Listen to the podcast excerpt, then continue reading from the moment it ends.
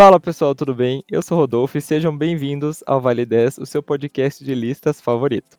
Hoje nós vamos falar de jogos, mais precisamente de jogos indies, que são aqueles jogos que eles são mais curtos, às vezes eles vêm de uma campanha de financiamento coletivo e geralmente é feito por uma equipe muito reduzida e às vezes até por uma pessoa só. E para me ajudar, eu tenho aqui dois amigos meus. Se apresentem, Paulo. É, oi, eu sou o Paulo. Eu tenho um, um grande conhecimento de jogos indies. É isso aí. E o Jonathan. Olá, gente. Eu sou o Jonathan e eu amo videogames. E todo mundo aqui ama videogames. Que droga, hein? Todos têm local de fala aqui. Sim, infelizmente. então a gente vai listar aqui para vocês os 10 melhores jogos indies. Para fazer essa lista, eu me baseei tanto nas notas dos do jogos, vários sites de crítica, Metacritic, IGN e entre outras coisas, na popularidade deles e também na quantidade de prêmios que eles receberam e também, é claro, a quantidade de cópias que ele vendeu. A gente juntou tudo isso e fez essa lista para vocês. Então, vamos começar.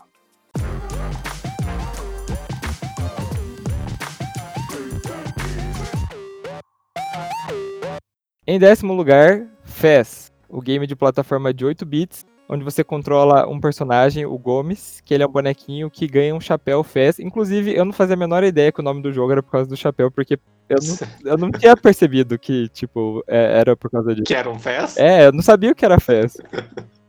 é, eu sabia por causa do Dr. Who só. Então ele ganha esse chapéu, que é um chapéu é, muçulmano, e daí com esse chapéu ele descobre que o mundo 2D que ele vive, na verdade, é um mundo 3D. Então a partir disso você consegue gerar as plataformas que você tá, isso vai mudando a visualização para você achar novos itens, para você conseguir pular de uma plataforma para outra. E o objetivo é ir resolvendo os quebra-cabeças e tudo mais para chegar no final das fases. É, vocês já jogaram FES? Eu comecei ele, mas eu não fui muito longe. Eu tenho ele, mas também não fui muito longe. Eu, eu acho ele um pouquinho repetitivo, assim, eu vou confessar, mas eu fechei ele no PS4, é legalzinho. Meu problema com ele é que acho que não tava, eu não tava com muita vontade de jogar jogo de quebra-cabeça. Porque, tipo, ele é um jogo de plataforma, mas convenhamos, ele também é um jogo de quebra-cabeça. Já que deve, você tem que ficar arranjando as cenas. E eu acho que eu não tava com muita vontade de jogar esse tipo de jogo na época, então eu só larguei ele. Mas eu faço isso com muitos jogos, então, tipo, não é indicativo de quão bom ou ruim o jogo é. Mas eu gostei do pouco que eu joguei dele. Sim, o jogo ele, é, ele é bom mesmo. Ele foi lançado primeiramente lá para Xbox Live, mas agora já tá em todas as plataformas que você imaginar. Inclusive, ele teve uma continuação que foi anunciada na E3 de 2013, só que ela foi cancelada por vários motivos e eles são muito engraçados. é, é porque eu gostei relativamente do jogo, mas acho que eu tava na mesma vibe do, do Paulo e não queria muito jogar jogo de puzzle. E aí eu fiquei sabendo que ia sair o segundo jogo e pensei, ah, eu vou talvez guardar o tempo pra, mais para jogar o 2, ele vai ser melhor. Aí quando eu fui pesquisar, eu descobri ali que o criador, que é o Phil Fish, ele participou de uma entrevista que foi muito bizarra, assim. Ele e o entrevistador começaram a se xingar, e uns xingamentos, assim, pesados, porque ele tava se recusando a falar de como que era o programa de indies do Xbox. Tipo, quais eram os benefícios que a Microsoft estava dando e tal. E é bizarro, assim. Daí, no meio da entrevista, ele pegou e falou, ó, ah, quer saber, também não vou fazer o jogo 2. E saiu. E aí ele não quis meio que dar para trás, sabe? E todo mundo no Twitter começou a. Ah, mas você vai cancelar por causa disso? E vai, eu vou mesmo, sim, acabou. Eu fiquei, nossa, que nada a ver. E aí eu meio que larguei também mão do jogo e do criador, enfim. Meu Deus, que exagero. Pois é, nível é, João Gordo e Dado Dolabella, sabe? Bem isso eu gosto bastante da arte dele. Eu gosto, costumo gostar de arte 8 bits, 16 bits, né? mais pixeladas, que é bem comum em jogo indie, por motivos óbvios de que é mais fácil do que fazer todo o resto da animação. Mas esse em particular eu achei ela bem agradável. É, eu super recomendo para quem quer jogar um jogo de puzzle, que tem que quebrar um pouco a cabeça, mas não espere uma continuação. É, é. a continuação realmente não vai vir.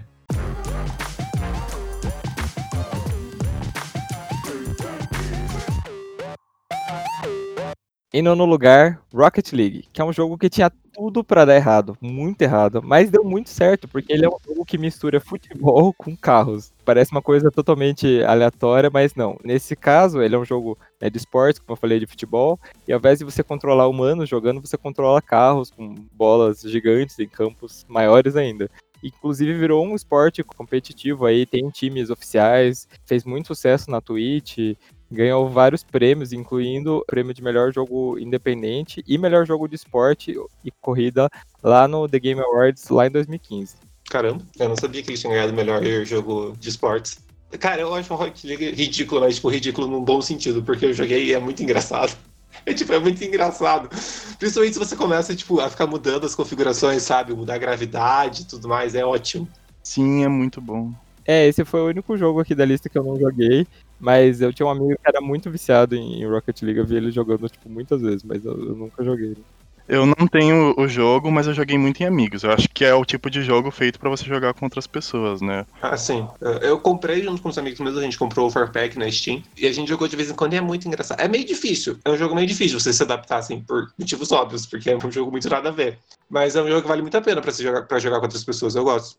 Fica a indicação para você fazer amizades ou desfazer, né? Não sei. Não, acho. Pior que eu acho que não. Acho que não tanto esses jogos de, de, jogar com a galera, tipo Mario Party, dá umas treta muito grande.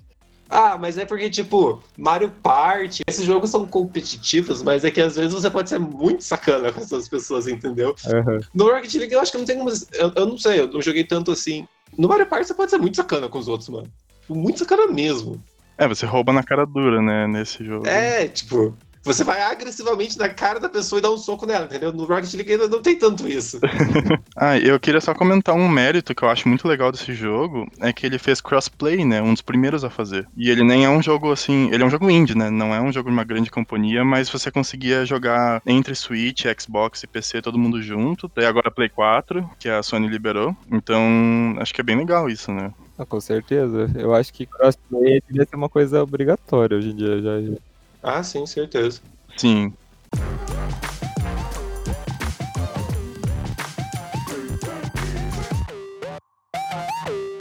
Em oitavo lugar, nós vamos falar de Braid. Cara, eu gosto muito de Braid. Esse aqui, eu... ah, meu Deus. Eu vou ser bem honesto, falar que eu nunca tinha ouvido falar desse jogo. Sério, amigo, foi o primeiro jogo indie, assim, de verdade, que lançou o resto. Ele foi lançado lá em 2008 pelo Jonathan Blow, e ele foi realmente considerado o primeiro jogo indie que abriu o mercado para outros títulos que vieram depois.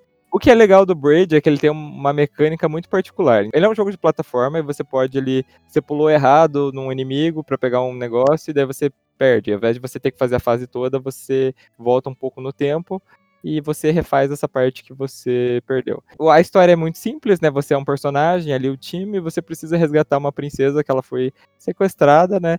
E não tem nada demais. Entretanto, gente, ó, vou dar um spoiler, mas não vou dar. Esse jogo ele tem um plot twist muito, muito, muito bom no final.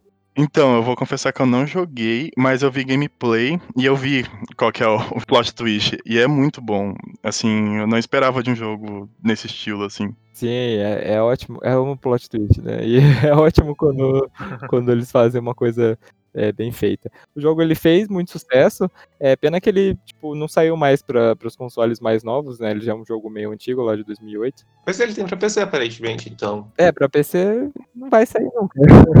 computador é sempre um bom console, entre aspas, pra você jogar, porque tipo, as pessoas sempre vão ter um computador para jogar. Tipo, por mais que o jogo seja velho, se ele tem para computador, ele consegue se manter junto com os outros, né? Sim. O problema é ter um computador bom para jogar, esse é o problema. É que esses jogos indies, né, tipo, eles consomem muito pouco, muito pouco. Sim, isso é uma mão na roda pra quem tá com um computador velhinho aí, assim, esses jogos, eu acho que todos, assim, dessa linha é bem tranquilo, não precisa de nada pra rodar praticamente. A esmagadora maioria é, você consegue jogar tranquilo. Alguns você precisa diminuir um pouco as qualidades, né? O Rocket League é um jogo que você precisa ter uma plaquinha de vídeo um pouquinho melhor pra jogar. Uhum. Mas se você diminuir, você consegue tranquilo. Experiência própria. Nossa, eu não coloquei nenhuma premiação do, do Braid. Eu deve ter ganhado alguma coisa, porque ah, esse jogo é tão bom. Sim, eu, eu tô com a Wikipedia aberta. Aparentemente, ele foi escolhido um dos melhores jogos de todos os tempos. Nossa! Sim, tem tipo, uma lista gigantesca na Wikipedia, tipo, só que tipo, jogos por ano, assim. Em 2008 ele tá lá. Junto com Fallout 3, GTA 4, Left 4 Dead, Persona 4. Ah, que bom. Cara, esse jogo é muito legal. Eu queria, eu queria que tivesse saído pro Switch agora de volta, mas eu vou, eu vou até rejogar ele, só porque a gente tá falando dele. Eu preciso pegar e jogar de verdade também, não só assistir, porque parece muito bom mesmo. Ele é bom, ele não, ele é bem rapidinho assim para chegar até o fim. Até porque como foi o primeiro jogo dessa linha aí, se ele fizesse uma coisa gigantesca, coitado, né? Assim,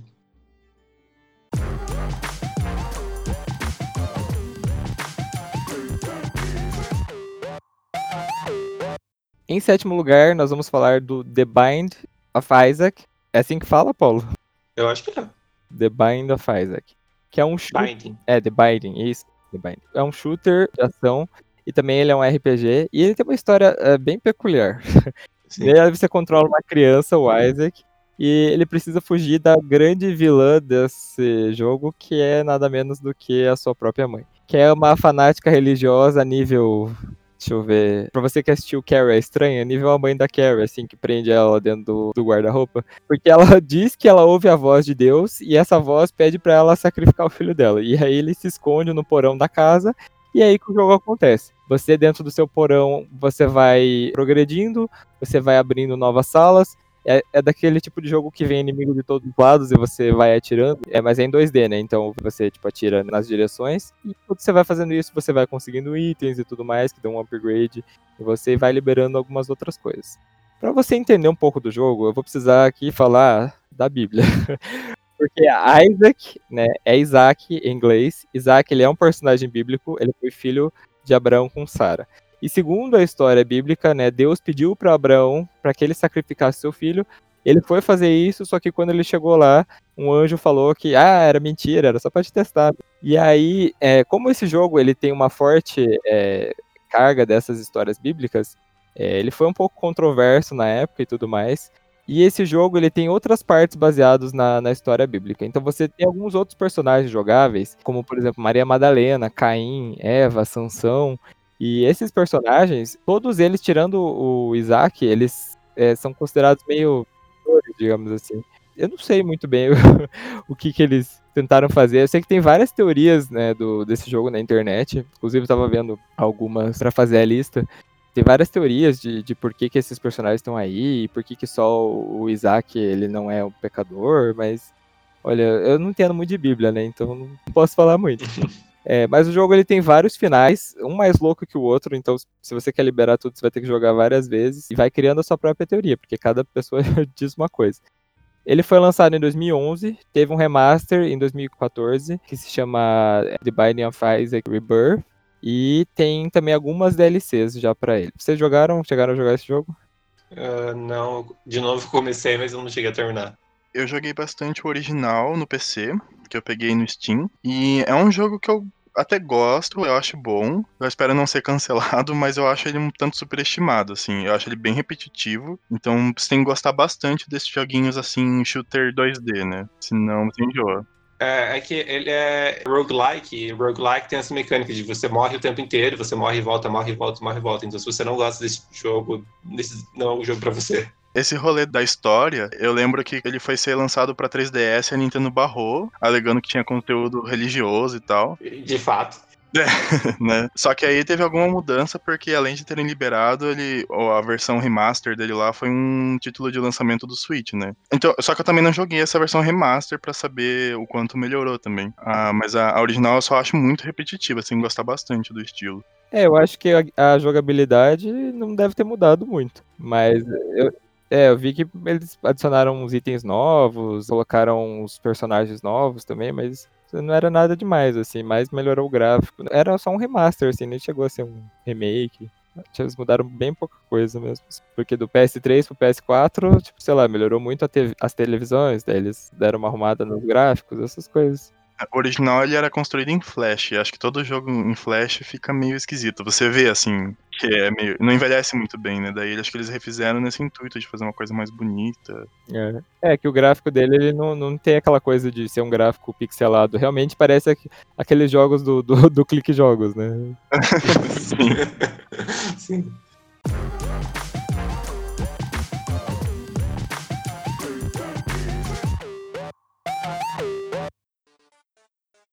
Em sexto lugar, agora, agora vai vir treta, porque esse jogo divide muitas opiniões. Sim. Undertale, Tá, posso só falar, falar um negócio antes, rapidão?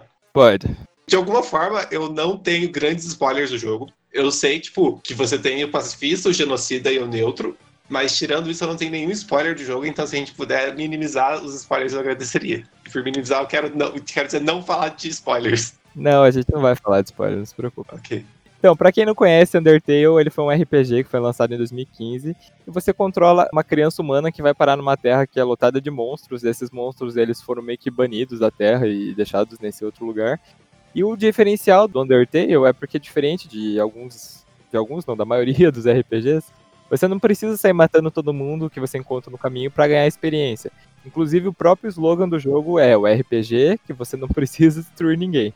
Porque cada vez que você encontra um inimigo, vai aparecer duas interações. Ou você luta, ou você. Me... É, é, act, act, né, que aparece. É você Isso. Sim, pra lutar é act. É, meio que fingir? Não, o act seria mais um sentido de você tomar alguma ação diferente. E aí, dependendo do monstro que tá na tela, pode ser dar um presente, conversar, isso vai variando. Mas seria mais no sentido de agir, né? Esse é o talk, o act é quando você quer bater neles. É, eu sei porque eu tô, joguei o jogo, tipo, domingo. Então eu tenho certeza. Não, ó, aqui, ó, se você olhar o print, ó, tem fight e talk e act. É? Ah, então eu confundi, desculpa. Isso, daí o fight tem a espadinha e o act tem a. tem tipo um sonzinho, porque aí depende muito do contexto. Uhum. Hum. Que é o grande diferencial do jogo, né? Ele, ele pega o contexto ali do bicho. Ah, e tem o spare também, que é o último, que daí você decide o que você vai fazer com ele no final. Isso, o spare ele só vai influenciar de verdade se você usou o act o suficiente pra gerar um contexto de você poupar o bicho. Ou se você, é, ou falar o suficiente com ele também, dependendo do caso. Isso. É, e daí com base nessas ações, né, a gente vai decidindo o nosso rumo, porque esse jogo ele tem alguns modos, como o Paulo já falou, o pacifista, o neutro e o genocida, né? O pacifista você não mata ninguém, o neutro é ok, e o genocida é que você sai matando a galera toda.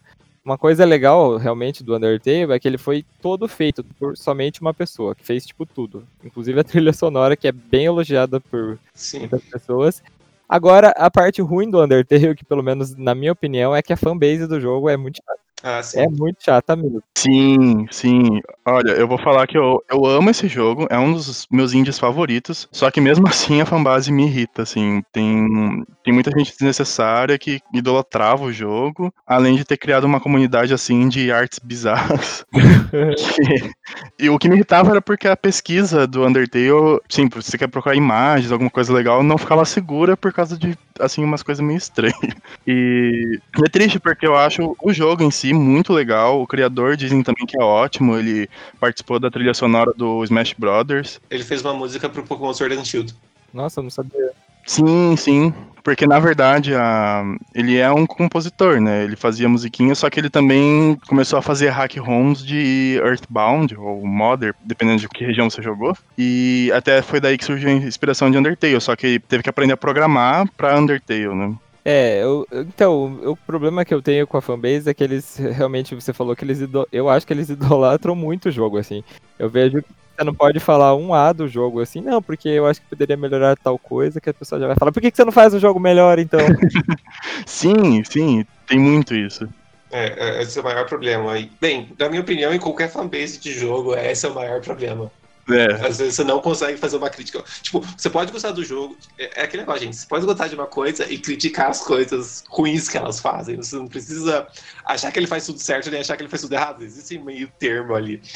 E esse é um problema que você vê em, tipo, praticamente qualquer jogo, assim. Tipo, você não pode falar uma coisa boa de um jogo que é considerado ruim, que as pessoas acham que você acha que o jogo é ótimo. E se você falar alguma coisa ruim de um jogo que você acha bom, as pessoas acham que você está jogando ele no lixo. Tipo, não, gente, não é assim que a vida funciona, pelo amor de Deus.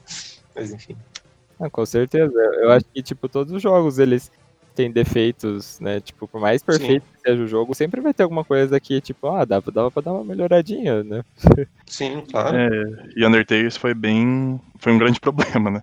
O bom é que agora sim, acho que passou o hype, a gente não. Você não vê mais muito conteúdo ruim, acho que dá pra jogar hoje em dia sem se preocupar. Mas a, a minha recomendação, assim, se alguém quiser jogar esse jogo agora, é realmente, tipo, ter a sua própria experiência antes, jogar do jeito que você acha melhor, não procurar guias, spoilers nem nada, porque vale muito a pena. O grande diferencial do jogo é justamente essa parte das ações e os personagens são super bem escritos, você se apega muito a eles, e então é bom você ter a sua relação com eles, sabe? Depois você pode procurar depois que terminar pra ver como se pega outros caminhos, né? Mas é muito legal essa experiência. Eu acho que eu, e é o grande diferencial dele. Por mais que ele se inspire lá em Earthbound, eu nunca tinha visto nada como foi feito em Undertale. né? E o sistema de batalhas dele também eu acho muito legal, porque toda vez que você vai lutar, tem tipo um minigame, assim. Então não fica repetitivo, sabe? Sim. É, toda batalha é meio que aquele bullet hell. É, e às vezes é um joguinho de plataforma, às vezes você só tem que desviar dos negocinhos. Não é muito famoso, mas tem aquele WarioWare, que são vários joguinhos que você tem que reagir rápido, assim. É muito aquilo, o sistema de batalha desse jogo. Uhum. E é um joguinho difícil, hein? É, tem umas partes bem difíceis. Sim. Principalmente se você vai, tipo, não mata muito. Sem Uhum. dar muitos spoilers, mas um spoiler de leve é que se você não mata muito, você talvez tenha certos problemas. Experiência própria. Sem dar muitos spoilers, se você mata todos, o último chefão se prepare, porque olha. É, assim, o- porque se você matar todo mundo, é um RPG, né? Então você vai subir muito de nível, você vai ficar muito forte. Mas daí o jogo também vai fazer uns ajustes lá pro final que você vai pagar. Ai, ai. Então, mais alguma coisa sobre o polêmico Undertale? Acho que só uma adenda que ele tá tendo continuação, né? Ela saiu o primeiro capítulo de graça. O Delta Rune. Isso. Ele já falou alguma coisa do segundo capítulo, porque ele lançou esse primeiro capítulo faz muito tempo. Sim, ele lançou do nada pra computador e depois lançou pro Switch. E tá de graça nos dois, a primeira parte desse aí. Ah, Uhum. Já as outras partes ele só falou que vai demorar, porque tá bem longe o desenvolvimento de ficar pronto, e ele lançou mais pelo, porque estavam perguntando demais se tinha alguma coisa e a conta andava. E ele tá trabalhando sozinho ainda? Que eu saiba, sim. É, eu chutaria que sim. Isso faz sentido, né? Já que, tipo, tipo, eu- se eu lançasse um jogo sozinho, não que eu planeje fazer isso, mas se eu fizesse e eu fosse fazer uma continuação, eu provavelmente teria que continuar sozinho, porque, tipo, fui eu que dei todas as ideias, então, tipo, eu já sei por onde eu quero levar o caminho. Então, e você trazer uma pessoa, você vai desviar um pouco, né? Então, acho que tem isso. Sim, com É, principalmente nesse jogo em que o forte é o roteiro e os personagens, então é muito o universo dele ali, né? É, É aquela famosa pessoa que, que quer fazer tudo no trabalho, sabe? Tipo, eu vou fazer o trabalho inteiro. Fez e ficou bom, né? Pelo menos. Sim. sim.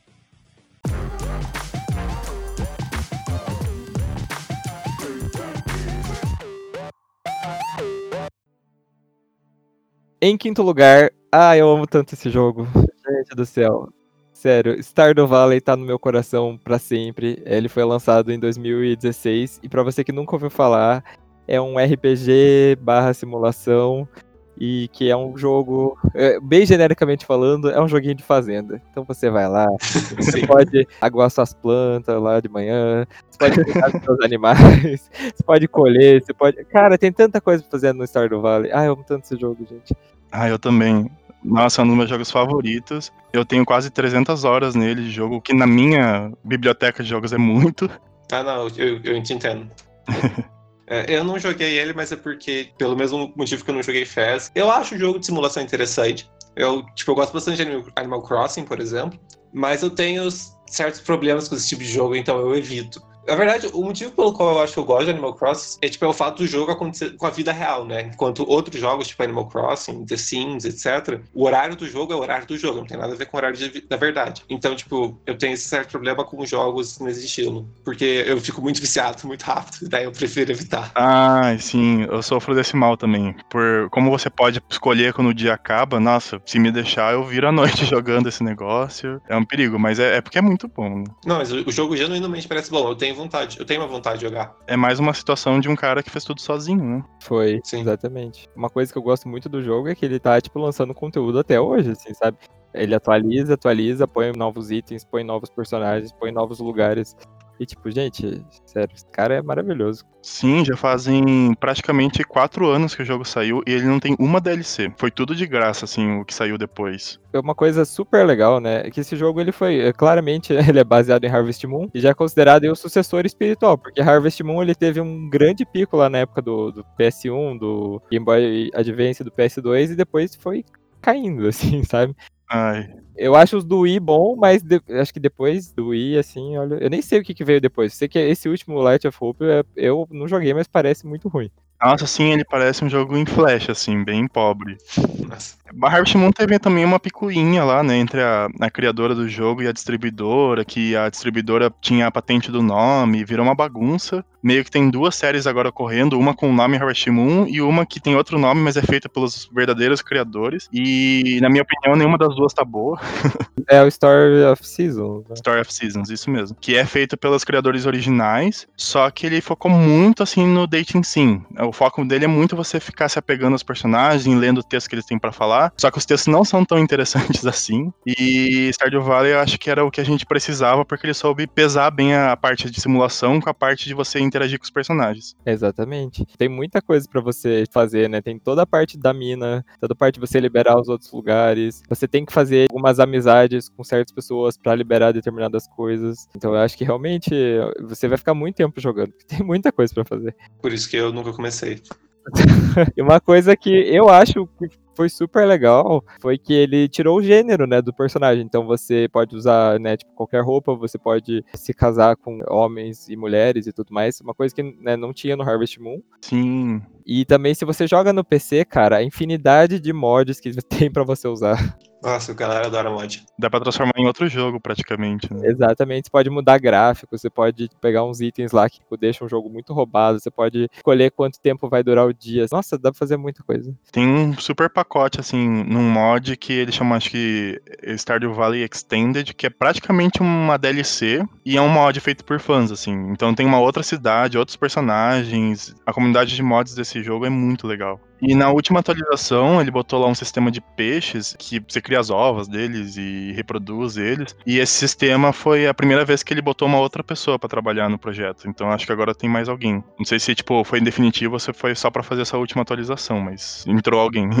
No PS4 eu tinha umas 200 horas e agora no Switch eu devo ter umas 200 também, assim, de... Ah, o que eu sei do desenvolvedor desse jogo é que ele já fez algumas entrevistas falando que ele tem uma pressão enorme. Ele sente... Não sei se as pessoas efetivamente fazem isso com ele, eu não duvido, mas, tipo, ele diz que ele sente uma pressão enorme de fazer as coisas. Então, eu, eu gostaria que ele chamasse outra pessoa para ajudar ele, pra diminuir um pouco essa pressão. Sim, sim. Ele diz que tem um outro jogo que ele gostaria de fazer e ele não consegue porque ele não consegue parar de desenvolver em cima de Stardew Valley, porque ele não conseguiu colocar todas as ideias que ele queria, e o pessoal sempre quer saber o que, que ele quer pôr, e viram, acho que, uma bola de neve para ele, o Eric Baron, né? Ele me preocupa um pouco, assim, mesmo não conhecendo ele, fica tipo, moço, calma. é, ganhou tanto dinheiro aí com o jogo, acho que dá pra... Ah, é verdade. Eu, eu li esses dias que ele bateu 10 milhões de cópias, e outro jogo que bateu 10 milhões de cópias vendidas esses tempos foi The Sims 4. Então, tipo, olha o nível que esse jogo chegou. Nossa senhora, é bastante. Ele não custa caro, para qualquer console não custa caro, você vai ficar muito tempo jogando. É, essa é outra grande vantagem de jogo indie. Sim, atualmente acho que no Steam ele tá 25 reais, e a gente sabe que o Steam todo dia tem promoção, então dá pra pagar menos que isso ainda, por tipo centenas de horas de jogo. É, compensa muito. E o pessoal tá gostando bastante de Animal Crossing aí por causa da quarentena. Você também vai ficar muito tempo jogando Stardew Valley, pode ter certeza que é um jogo ótimo para esse momento. São bem similares até. Sim. É, a única diferença realmente é o tempo, né? Que o Animal Crossing tem tempo real e o Stardew Valley tem o seu tempo. E eu queria fazer uma pequena reclamação, mas eu queria muito que desse para ajustar um pouquinho mais o negócio do tempo, porque conforme você vai fazendo muita coisa na sua fazenda, você perde muito tempo. Tipo, você não consegue fazer nada, você sai tipo alimentando todos os bichos, aí você já perdeu tipo 4 horas no jogo. Sobra muito menos tempo para você fazer. Eu queria tanto que o tempo do jogo fosse um pouco maior no tempo real. Se você você tá ouvindo isso aí, criador, vamos fazer. Sim, sim, isso é verdade. Tem alguém fazendo tradução em tempo real pra ele.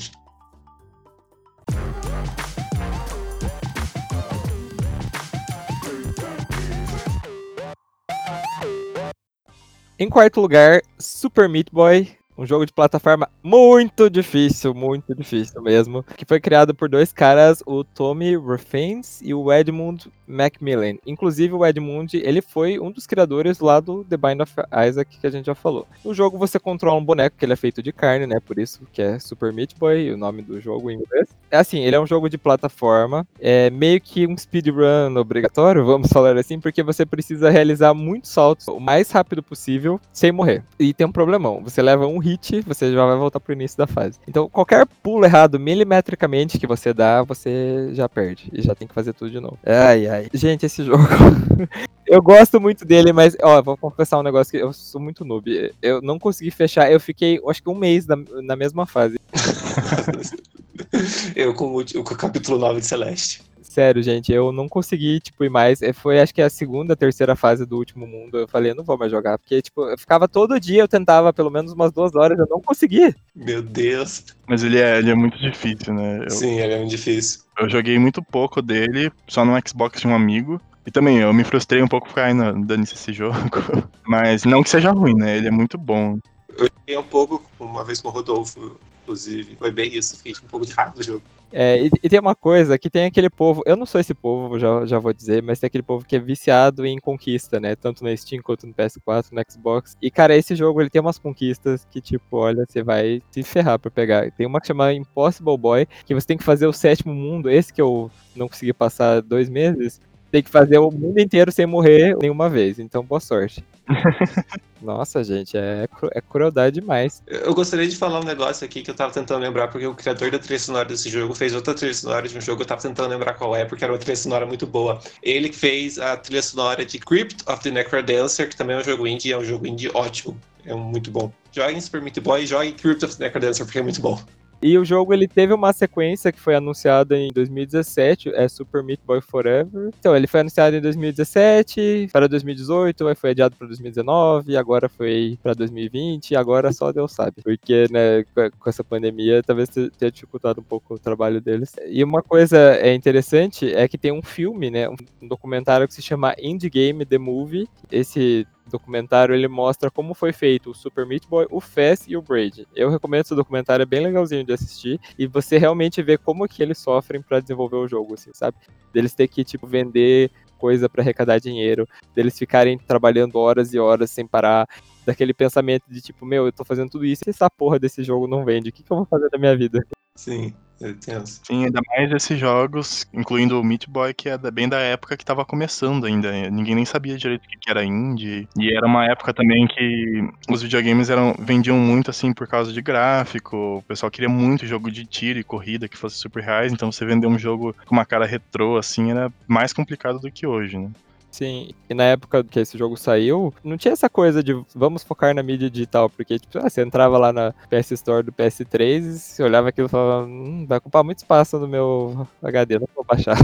Sim. Sim. É, muita gente, se não visse o disco ali na loja, não ia comprar, né? E esse jogo Sim. tá nesse rolo. E ele é bastante inspirado, assim, naqueles plataformas lá do Super Nintendo, do Mega Drive, então era complicado, né? Porque ainda bem que fez sucesso, porque eu acho um jogo super bem feito, as animações, as músicas, super bem feitinho e a plataforma, principalmente, que é o desafio do jogo, também é muito bem feita. Porque tem uns jogos de plataformas que não sabem o que estão fazendo. E, e, é muito ruim, assim, quando você perde por causa do jogo. Mas esse é o tipo de jogo que você sabe que perdeu porque você fez besteira. Sim. Daí você fica estressado com você mesmo, mas, né, aí é problema seu. É, é que ele é um jogo muito preciso. O bonequinho lá que você controla, o Super Meat Boy, ele tem uma coisa dele dar uma escorregada, dele ser meio desengolçado. Aí, tipo, se você fica naquela, naquele desespero, assim, que você pula da plataforma e fica pulando e voltando na mesma plataforma, sabe? Até Nossa, você assim, conseguir pular na outra. Eu faço muito isso, assim, é um jogo ansioso. Ah, eu vi. Você que compartilhou um negócio no Facebook disso, né? Ah, é do Mario, porque eu não consigo jogar Mario sem soltar o botão de correr. Então daí toda hora tu tem que pular, voltar, pular, voltar. E esse jogo é literalmente isso, né? Então.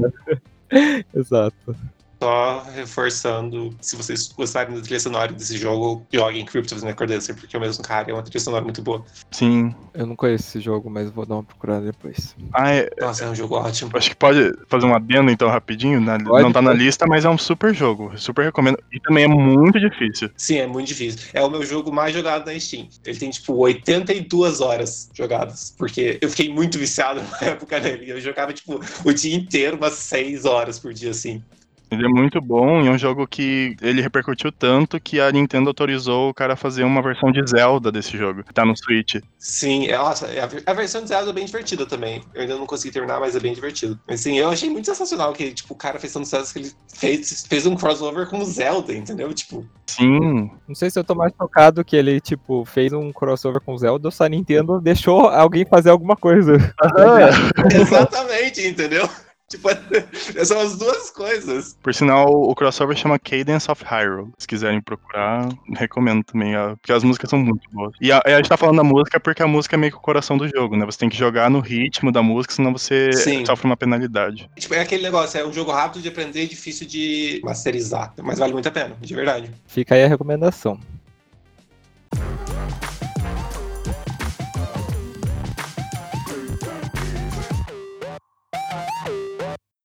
Em terceiro lugar, falando em jogos difíceis, Cuphead, com certeza o jogo mais bonito dessa lista, né? Falando em, em arte. Então, eu só queria dizer um negócio antes, rapidão. O Jonathan falou mais cedo sobre ser cancelado, mas eu acho que quem vai ser cancelado aqui sou eu, porque eu tenho birra com Cuphead. Ah, Mas fale, depois eu falo, eu explico a minha birra. Tudo bem. Vamos falar bem do jogo antes, eu sim. criticar ele. Isso aí, cancelado. O jogo ele é um boss rush, que a gente fala, né? Que as fases já vão direto pro chefão. E ele tem algumas fases de shooter.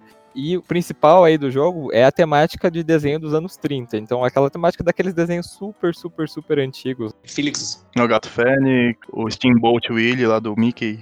Sim, a Betty Boop, exatamente. Ele foi anunciado em 2013 e saiu em 2017 exclusivamente para PC e para Xbox. E em 2019 ele acabou saindo pro Nintendo Switch. No jogo você controla dois personagens, que ele tem cabeça de xícara, inclusive um parênteses que o nome em português deles é muito bom.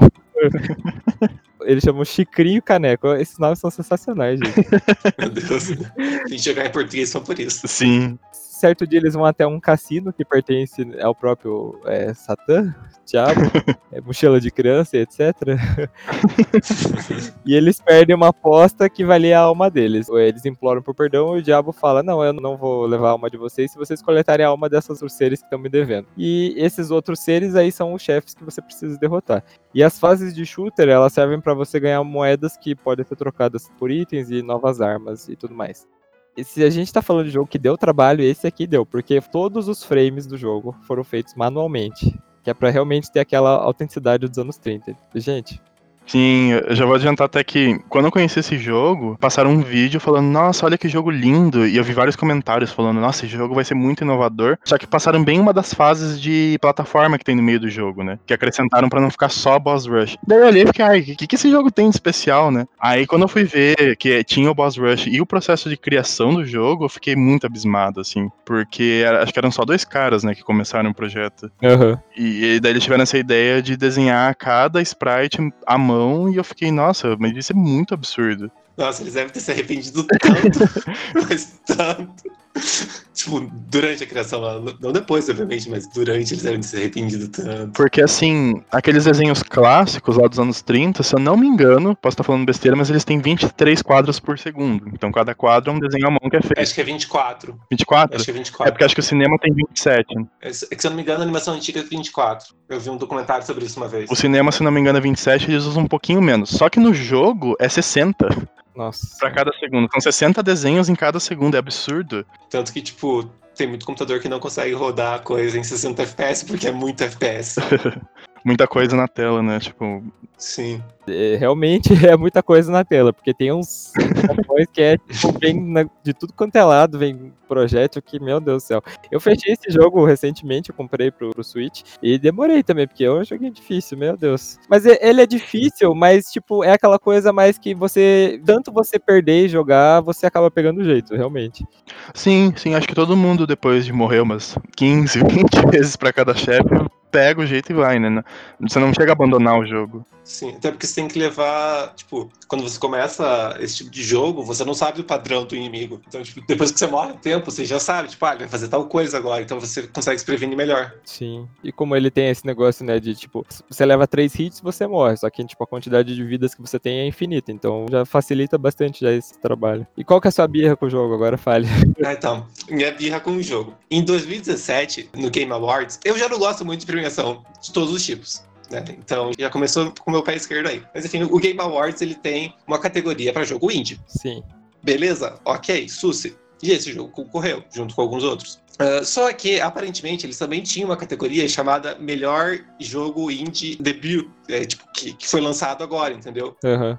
Por uma empresa nova. E um dos jogos participando era Hollow Knight, que é um dos melhores jogos que eu já joguei na minha vida, porque Hollow Knight é simplesmente maravilhoso. Foi duas pessoas para fazer toda a arte e a programação e uma pessoa para fazer a música. Só que, tipo, um fazia a programação, o outro fazia a arte, entendeu? Cada um nessa área. E é um jogo muito bonito, tipo, na minha opinião, é um dos jogos mais bonitos que eu joguei na vida. É uma arte muito bonita, é uma arte muito simples, muito sóbria, tem uma história muito interessante, a mecânica é maravilhosa. Sério, eu só tenho coisa boa pra falar desse jogo, porque eu amo muito Hollow Knight. Só que ele não ganhou o melhor jogo indie de lançamento. Porque Cuphead ganhou, mas Cuphead também ganhou o melhor jogo indie. E eu fico tipo, por que vocês indicaram o mesmo jogo pra essas duas categorias? por quê? Então, tipo, eu tenho uma pia muito grande por Cuphead, eu só não joguei até hoje por causa disso. A injustiça com Hollow Knight em 2017 foi muito grande pro meu coração. Ah, olha, eu achava que você tinha algum problema com o jogo, com o modo, não Não. premiação, velho. Tudo bem. É pior do que ter um problema com o jogo, porque pelo menos ter um problema com o jogo quer dizer que eu joguei. Mas eu nem cheguei a jogar por birra. É, Porque Hollow Knight foi injustiçado e Hollow Knight é muito bom. Ó, mas uma coisa que no Game Awards lá de 2017, ele ganhou, né, melhor jogo indie, mas ele também ganhou melhor design de arte, que é uma coisa que eu acho que esse ele merecia, realmente. Ah, não, sim. Eu, eu não sei, eu tô procurando aqui agora pra ver quais eram os outros competidores. Eu lembro que foi o ano que Zelda ganhou. Foi. o Ah, é. Sim, Game o Awards. Game Awards foi o melhor, eu acho que teve até hoje. É saudades, né, de mim. Ó, e desde 2017 que anunciaram Bayonetta 3, nessa premiação a mulher desapareceu. Nossa, assim, Ah, é. coitada da baioneta, cadê? Por onde anda? Um beijo, baioneta. Nossa, e do Cuphead, eu sei que a Microsoft meio que adotou o projeto, assim, né? Eles abraçaram muito a ideia e acho que nisso que eles juntaram dinheiro pra fazer um som estilo orquestrado, né? Não tinha uma orquestra propriamente dita, mas eles contrataram um grupo de músicos e tal pra fazer a música. E, e a música também é muito boa. Eu adoro a trilha sonora desse jogo. Ah, os competidores aqui eram Cuphead, Destiny 2, Horizon Zero Dawn, Persona 5 e Breath of the Wild. Não, realmente, tipo, por mais que eu goste dos gráficos de Breath of the Wild, não é um troço revolucionário assim, é só um troço bonito. Convenhamos, eu amo Breath of the Wild e é um jogo muito bonito, mas é só isso, é bonito, não é revolucionário. Cuphead com todo esse rolê aí de frame por frame e tudo mais, é um jogo que merece mais. Sim. Tá falando na categoria design de arte, né? Uhum. Isso. Nossa, é Destiny 2, gente, não tem nada demais. Sim. Então, é o que eu falei, é um jogo bonito. E é isso. Só que a gente já viu um milhão de vezes. não né? É, tipo, não é nada Sim. demais, realmente. Não, Cuphead mereceu total. Cuphead, é, tipo, Cuphead me- merece por isso, entendeu? Que eles fizeram um troço totalmente diferente, muito bonito. Eu realmente não consigo jogar esse jogo por, por esse único motivo, porque Hollow Knight tá no meu coração. Se a gente fizer uma parte 2, a gente bota Hollow Knight, daí você, daí você fica falando 10 minutos sobre ele. Por favor, eu posso ficar falando 10 minutos sobre Transistor também, se quiserem. Tudo bem. Só pra fechar, talvez Cuphead, não sei se vale a pena, mas é bom também pro pessoal saber que a Netflix tá fazendo uma série, né? Ah, é, é verdade, eu li sobre isso quando tava fazendo a lista. Eles estão fazendo um desenho, né? Cara, muito legal. Ele vai virar o que inspirou, né? Sim, exatamente. É bom pra eles. É o desenho que veio do jogo baseado num desenho, olha só.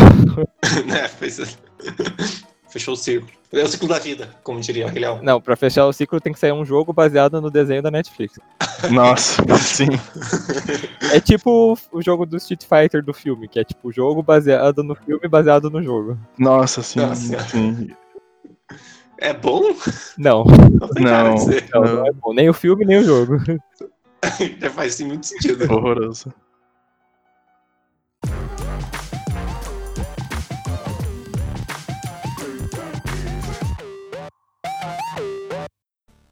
No segundo lugar, um jogo que também tá no meu coração, Shovel Knight. Ah, eu amo tanto esse jogo, gente.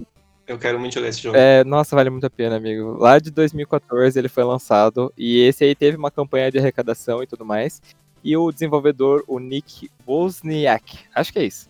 Ele disse que ele se inspirou principalmente no jogo o Zelda 2, o The Adventures of Link, que é, acho que é o jogo menos famoso do Zelda, porque ele não tem esse formato clássico de RPG que é do Zelda. É uma coisa que você tem que andar, e daí tem, ele tem fases que são lineares, enquanto tem coisas que você faz no mapa e tudo mais.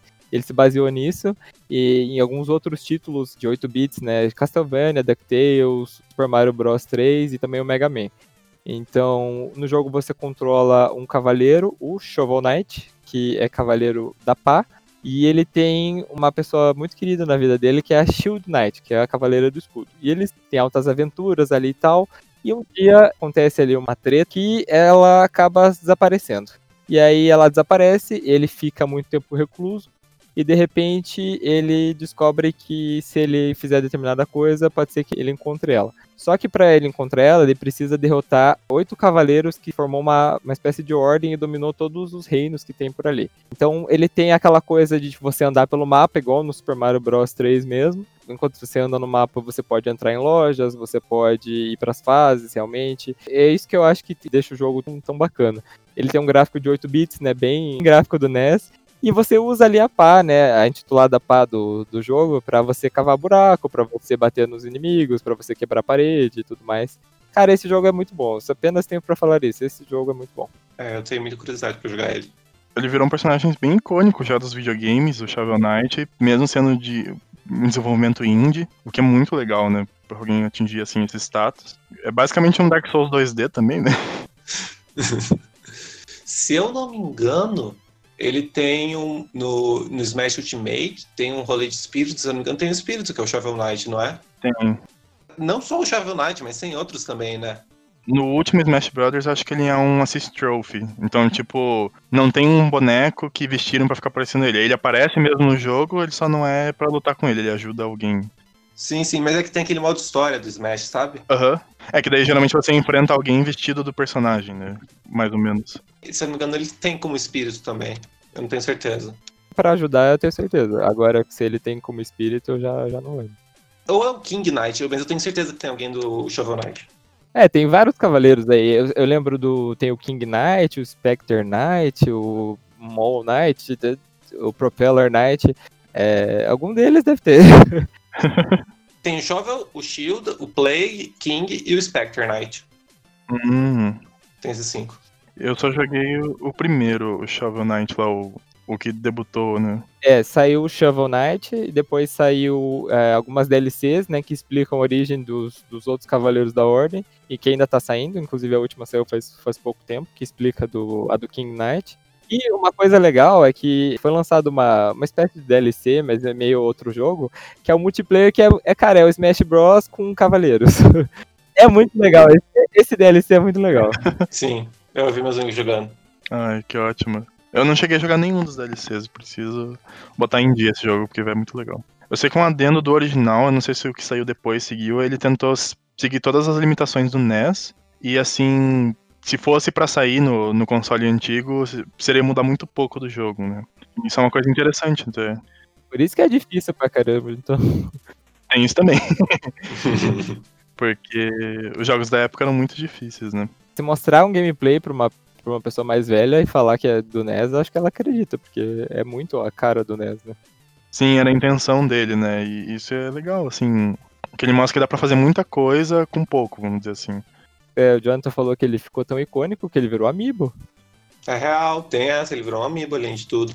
Que louco, né? A Nintendo de todas as companhias é que tem mais pegado coisas de jogo indie. Ela abraçou muitos indies, assim, o que eu achei bem legal. Tem muita coisa dele que aparece num evento que ela faz pra transmitir só jogos indies. Eu acho bem legal, né? Tipo, um espaço Sim. muito bom pra quem tá É, tanto que o, o Hollow Knight, que eu comentei mais cedo, ele vai ter uma continuação. Que era pra ser uma DLC, inclusive, mas virou uma continuação para um jogo novo. Pra ter uma ideia. E ele foi anunciado na, na E3 do ano passado, ou foi no Game Awards? Eu não lembro agora em qual dos dois foi. Mas foi pela Nintendo que eles anunciaram. Ah, Se você procurar o trailer do, do Hollow Knight 2 no YouTube, você vai ver um do canal da Nintendo. Eu, eu acho que isso, isso aconteceu do, da Nintendo abraçar os indies veio muito por causa do Switch. O, o Switch, ele, tipo, ele não veio de fábrica com é, uma capacidade muito grande de memória. Então, para você baixar jogo, você tem que comprar né, um cartão de memória melhor. É, quando o Switch lançou, não, não tinha muito jogo, né? A Nintendo não tava, tipo, trazendo todos os jogos do, do Wii, do Wii U direto pro Switch. Então, realmente, os indies ali, tipo, ganharam muito espaço, né? Sim. E acho que por isso que a Nintendo dá tanto espaço pra eles, assim, agora. ela percebeu que é uma forma de manter o console bem alimentado de jogos, né? Sim. Sem depender das empresas que nem sempre confiam ali nela. Os jogos que geralmente saem ali pra Xbox One, pra PS4, não, né, não sai pra Switch. É, a Nintendo é famosa por não ter third party. E quando tem um third party, às vezes ele acaba virando um second party, tipo Bayonetta. É, na marra. Vocês vão fazer jogo pro Switch, sim, aí, tipo, pegou o jogo inteiro. Um adendo só de. Ficou meio flopado, mas saiu o Yooka-Laylee, né? Aquele sucessor espiritual de Banjo-Kazooie, que acabou. Não é ruim, mas não atendeu bem a expectativa, mas o Shovel Knight tá lá, como um, um extra. Ah, eu, eu- ainda quero falar de Yooka-Laylee, porque eu gostei, mas ao mesmo tempo que eu fiquei um pouco decepcionado com esse jogo. É, acho que é o sentimento de todo mundo. É, já saiu, porque ia sair outro agora, não ia? Já saiu? Saiu um segundo jogo que não é inspirado em Banjo-Kazooie, mas sim em Donkey Kong. E sim, falaram que ele tá bem melhor, tá muito bom. Não sei nem se já não vendeu mais que o original, inclusive.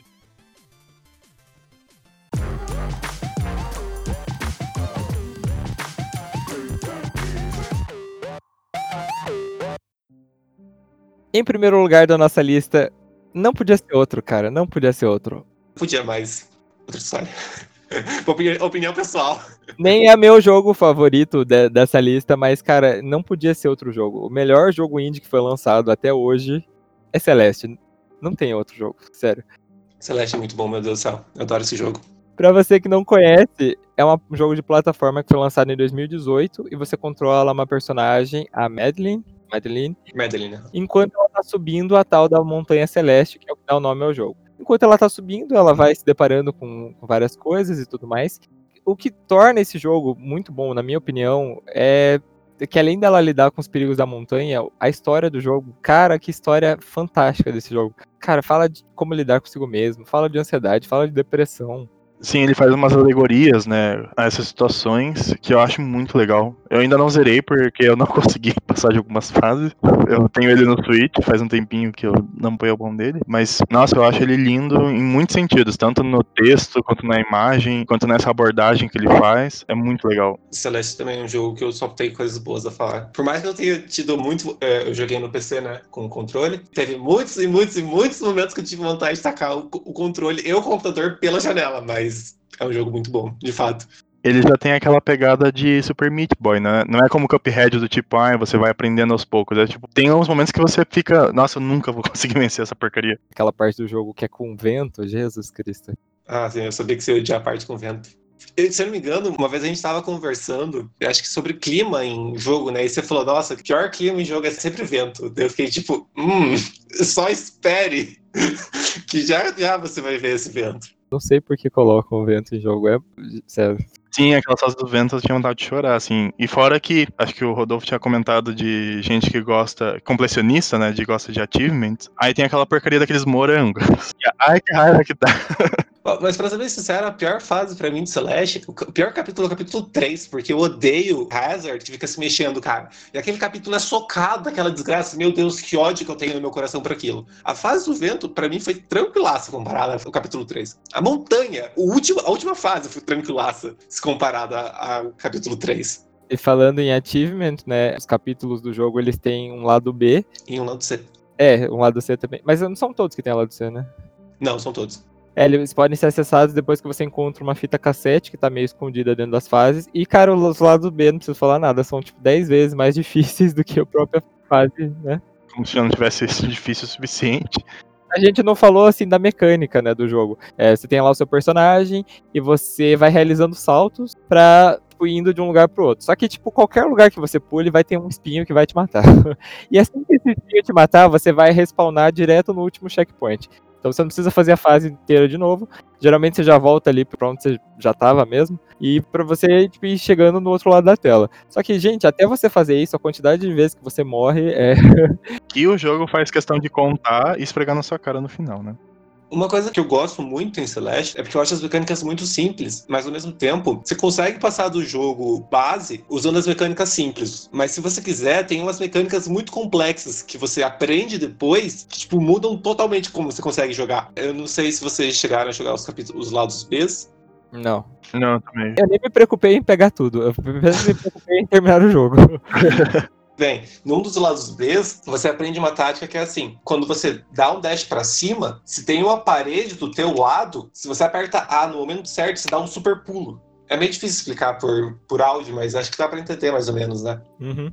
Sim. É uma mecânica muito bizarra e muito nada a ver, mas que você pode usar durante o jogo. Tipo, ela não é necessária durante o jogo base, tanto que você só aprende ela no lado B, mas você pode usar ela. E eu acho isso muito interessante no jogo. Eles fizeram um jogo que a base, qualquer pessoa pode jogar, mas quem quiser se aprofundar, assim, entre aspas, consegue. E é muito satisfatório quando você consegue fazer essas coisas. Ah, isso é legal. A mecânica base que você tá falando me lembra muito Meat Boy. É. Você se agarra nas paredes, ela desliza, você tem um tempo para poder responder o que tá acontecendo. E, inclusive, o que esses dois jogos fazem, que é filha da putagem, é contar quando você morreu, né? E depois falar. Apesar que a gente tava falando antes, eu ia até comentar, eu lembrei agora, o Super Meat Boy, ele realmente esfrega na sua cara, porque quando você atravessa a fase, ele mostra, tipo, tudo que você fez certo de uma vez só. Ai, que raiva desse jogo. Sim, sim. É, Celeste não chega a esfregar, mas é aquilo, o número fica ali pra você lembrar a dor que foi.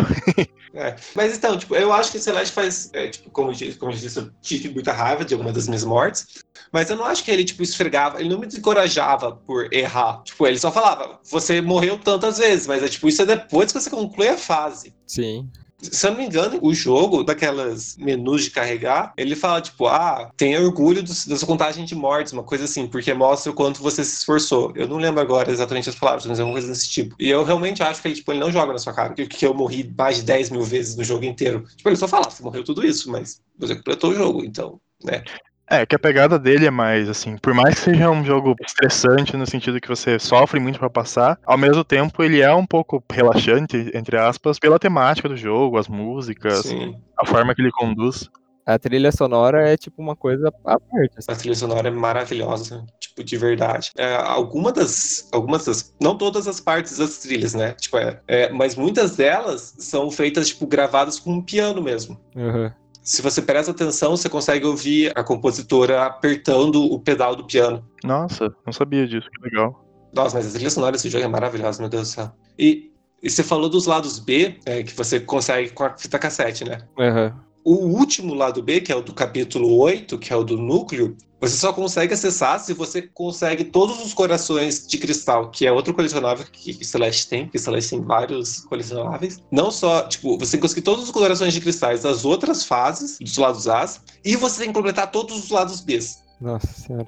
E depois que você termina o lado B do núcleo, você desbloqueia o morango dourado, que é o morango que você pega no começo da fase, e você tem que fazer a fase inteira sem morrer pra ganhar ele. E você desbloqueia os lados C, que são- conseguem ser um pouco piores do que os lados B. Meu Deus, que tenso. Mas, mas, mas ao mesmo tempo um pouco melhores porque eles são mais curtos. Mas ainda assim, tipo, cara, os lados C dão muito trabalho. Mas é um jogo muito, muito bom. É, realmente pessoas que gostam dessa coisa de colecionável, porque eu não tenho paciência, gente. É, eu confesso que eu sou um pouco obcecado por colecionáveis em jogos, assim. E é por isso que eu tinha reclamado dos morangos no começo. Eu não sei, eu lembro se a gente comentou, mas os morangos, basicamente, eles são uns pontos muito difíceis da fase, assim, que você tem que contar muito bem os pulos, né? Além de pegar, você ainda tem que chegar até um checkpoint pra ele realmente registrar. Sim. Porque às vezes é só meio que aterrissar num lugar estável e às vezes é realmente passar de uma sessão da fase inteira, assim, Sim. sem perder o morango. É muito Nossa, é horrível. É, eu comentei dos morangos dourados, e para quem não entendeu, tipo, ah, mas por qual que é o problema? Tipo, por que, que tem que completar a fase sem morrer? Porque no momento que você morre, você perde o morango que está. Então você morre, você tem que voltar para pegar o morango e daí é, efetivamente mostrar que você pegou ele. E com o morango dourado é assim, se você não passa, se você morre em qualquer momento da fase, você volta pro começo dela. Nossa, é coragem. Mas por sorte, os morangos dourados não afetam absolutamente nada o jogo. É tipo, é só, tipo, parabéns você conseguiu completar essa fase sem morrer, mas tirando isso. Eu lembrei que o tem um estúdio que é acreditado no começo do jogo, que é Mini Boss, que é um estúdio de brasileiros, que é o pessoal que fez toda a animação e arte do jogo. Sim, ah, desse negócio do brasileiro, eu comprei o jogo porque eu sabia, na verdade, que tinha dois brasileiros participando do jogo. Eu descobri isso quando eu fui participar de uma Game Jam, que daí eles apareceram. E se você joga o jogo em português, você consegue ver que, tipo, a tradução é quase não é uma tradução, é como se, tipo, o jogo tivesse sido feito por um brasileiro, entendeu? Eu, inclusive, joguei o jogo em português. Porque, tipo, tem várias coisas que você vê que, tipo, é coisa do dia a dia do brasileiro, entendeu? Sim, eles usam muito o português coloquial, eles é, simulam uns, um- uns sotaques ali no jogo, que é uma coisa que geralmente o tradutor não faz, né? Assim, pelo menos em jogos muito grandes, ou até alguns filmes e séries, fica parecendo que pegaram só o dicionário e puxaram as palavras. E realmente, o texto desse jogo em português é muito bom. É muito bom, é- é- vale muito a pena. Então, mas isso, me fez lembrar de outra coisa, porque eles lançaram. Nossa, esse é o inferno, meu inferno pessoal em Celeste é o capítulo 9, que é o DLC novo deles. Tipo, se você achar o lado C difícil, o lado. O capítulo 9 é ridículo. O capítulo 9 é realmente ridículo. Porque, tipo, ele tem partes gigantescas que você tem que atravessar de uma vez, e você perde um negócio que, você, que eu não posso falar porque é spoiler, tipo, mas você ganha um, um upgrade, entre aspas, no final do jogo, né? Aham. E você perde ele Nossa. nesse capítulo novo. Então você tá tipo de volta pro começo, de certa forma.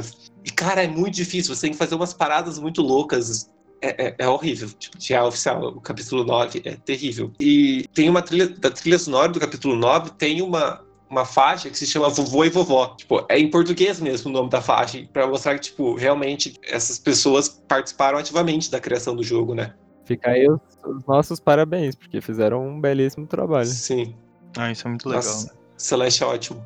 É um dos meus jogos favoritos também. Uma coisa que a gente falou que era super relevante na lista, que tenho que falar, foi que, cara, esse jogo foi muito bem recebido pela crítica, muito Foi. bem. Foi 10 no IGN, 91% de aprovação no Metacritic, 4 indicações ao, ao Game Awards de 2018, e, cara, ele foi inclu- incluído na categoria de jogo do ano. Então, tipo, você imagina, né? É tipo, um jogo indie chegou a ser jogo do ano. Acho que foram uns dois ou três jogos que foram indicados. Tipo, jogo indie que foi indicado ao jogo do ano. Eu sei que Inside foi, não sei se teve outro. O Cuphead, né, antes. Cuphead foi o melhor jogo? Não ganhou, mas ele entrou na categoria melhor jogo competindo com os outros grandes. E Celeste em 2018, né? É, 2018 acho que quem ganhou foi God of War. 2018 realmente tava muito difícil, porque teve God of Sim. War, teve Red Dead Redemption 2, então era difícil ele ganhar. Mas só de ser indicado, cara. Assim, Sim, né? não, Celeste é um jogo muito bom. Não, 2018 teve vários jogos bons, tipo, de, das empresas grandes. Então ter Celeste ali foi realmente muito bom. Prova que eles fizeram um puta trabalho competente. E é por isso que Celeste aí ficou com o nosso primeiro lugar.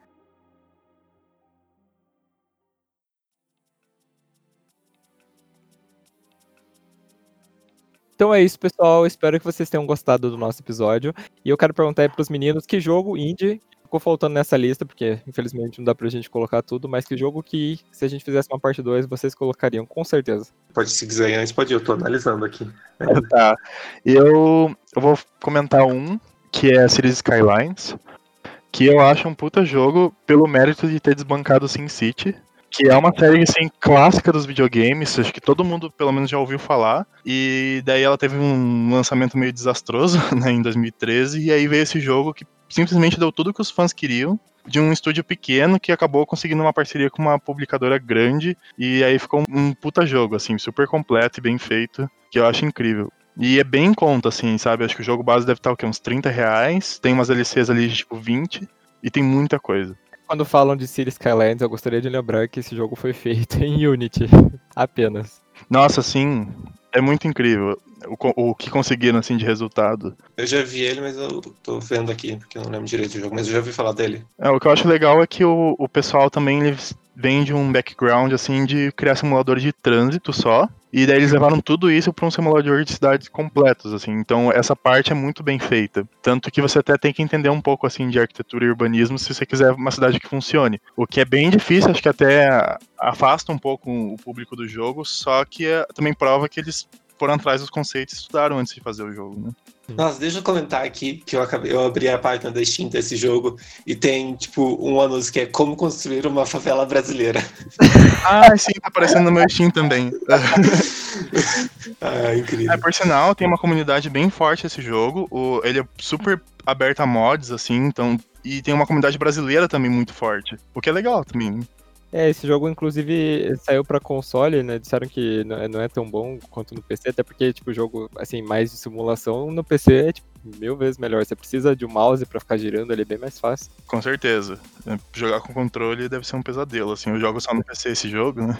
É, é tipo jogar The Sims no, no console, sabe? Ficou horrível. Nossa, sim. Deve ser mesmo. E fica um adendo que esse jogo não saiu ainda, mas só vou citar para lives. Então não dá pra dizer se é bom, porque não saiu. Mas ele quer ser um. O que Cities Skylines foi pra SimCity, ele quer ser pra The Sims. E eu fico torcendo porque The Sims tá muito caro. É bem absurdo o que estão cobrando nele. E os vídeos que já saíram para lives, ele parece super promissor, assim. Tem umas coisas muito legais. Quem gosta de The Sims precisa conferir. Eu, eu gosto que eles lançaram, tipo, muita pouca coisa pra analisar o jogo realmente, mas eles, tipo, te- tem um, um teaser, assim, do, do Paralives que é, tipo, aqui você pode fazer tudo. Daí ele mostra, tipo, ah, você pode escolher o lado que vai ficar o papel higiênico, se você vai sair por baixo ou sair por cima. Sim. E quem se interessou, porque para lives você pode pegar, a ideia do jogo pelo menos é que você vai poder pegar, sei lá, uma, uma abajur, aí você estica a perninha dele ele vira uma lâmpada de chão. Ou você tem uma escrivaninha pequena e de repente você clica e puxa ela, ela vira uma mesa enorme, tipo, parece muito legal isso. E Paulo, você? É, eu, eu, eu vou reforçar os que eu já falei antes, né? Hollow Knight e Crypt of Necrodancer. Ah, eu vou só passar por cima rápido de cinco jogos que, indies que eu acho que valem muito a pena, porque são jogos maravilhosos. Ah, o primeiro é Oxenfree. Que é um jogo de. É, seria meio que uma visual novel, só que você só segue a história, você vai escolhendo as, o que você vai falar. É, é, é, uma história que me pegou de surpresa, porque eu não, eu não sabia direito sobre o que, que era o plot do, do, jogo. E eu acho que eu recomendo isso bastante. Tipo, vá sem saber nada, porque é um jogo, é um jogo muito bom, e quando acontecem essas coisas, eu fico tipo, meu Deus do céu, aconteceu essas coisas. E, e, e vale muito a pena. Uh, eu não tenho 100% de certeza se o jogo é indie, mas eu acho que é Castle Crashers, que eu acho que é um jogo que ajudou muito a indústria indie nesse sentido, porque é um jogo muito legal. Uh, a Head in Time, que dizem que é o, o que Yokai queria ser. E ele é um jogo de plataforma no 3D que você vai coletando tipo, tudo. Você pode coletar várias coisas. E é muito divertido, é muito engraçado, tem uma história bem bonitinha. É um jogo rápido, mas é um jogo que vale muito a pena. Eu adoro esse jogo, adoro, sério. É, Overcooked, que é um jogo ótimo para se jogar com outras pessoas, muito engraçado. E o jogo que eu realmente quero recomendar, que é o jogo que está no meu coração, que é o meu jogo favorito, é Transistor. Joguem Transistor, por favor. Transistor é maravilhoso. Transistor é tudo que. É tudo.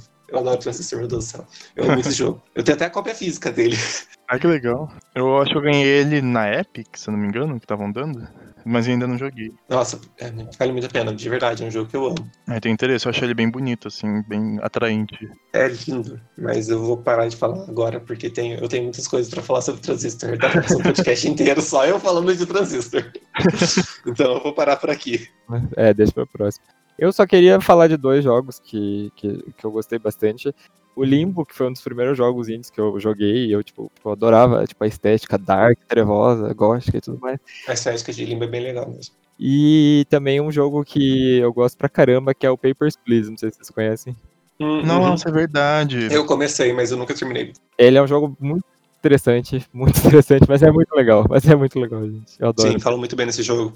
Você tem que ser bom na multitarefa, né, pra poder jogar esse jogo. Nossa, é um jogo bem estressante nesse sentido. Acho que é por isso que eu nunca terminei, eu fiquei estressado demais quando eu joguei. E daí fiquei trauma. ah, e antes da gente terminar, eu queria dar um recadinho só. No episódio passado eu falei que eu tinha feito um canal do YouTube, que eu ia colocar os podcasts lá também pro pessoal que não tem é, Spotify, é, consegui ouvir. Eu fiz o canal, só que eu não consegui upar de jeito nenhum, não sei o que, que deu, vou, vou, ver essa semana. Então, por enquanto, é, não vai ter nenhum vídeo lá, vai sair só aqui nos, nesses agregadores de áudio mesmo. É, todas as fontes da pesquisa é, vão estar na descrição do episódio e deixa eu pedir para vocês seguirem a gente nas redes sociais, né? É, Twitter, Instagram para mais informações. Lá eu estou colocando quando que vai ter gravação e tudo mais. É, se vocês puderem apoiar a gente com a partir de 5 reais lá no Apoia-se, também vai estar o link aí embaixo para ajudar o nosso projeto a né, ter um, alguma renda aí. Eu arrumei agora, inclusive, essa semana, então lá vai ter todas as, as metas e as recompensas lá para vocês. Como eu falei, vou deixar as redes sociais embaixo, as minhas redes sociais, também as redes sociais do Joe e do Paulo, se vocês quiserem seguir eles. É, então é isso, pessoal. Espero que vocês tenham gostado desse episódio. Falou, tchau. Tchau. Tchau, gente. Vale 10 é escrito, dirigido e editado por Rodolfo Brenner. Participaram do episódio de hoje Jonathan Augusto e Paulo Francisco.